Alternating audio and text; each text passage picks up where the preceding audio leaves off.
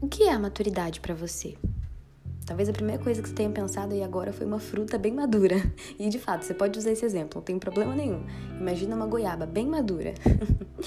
Eu costumo dizer que a maturidade é uma dívida parcelada que a gente vai pagando de ano em ano durante o nosso desenvolvimento.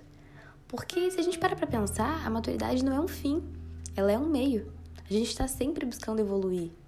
Ser maduro não é um estado de espírito, é uma busca que está diretamente ligada aos nossos aprendizados. E como é que a gente aprende?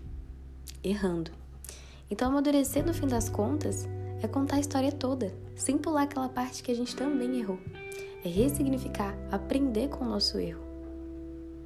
Eu espero que esse minuto tenha plantado uma sementinha no seu coração. Até amanhã. Beijo.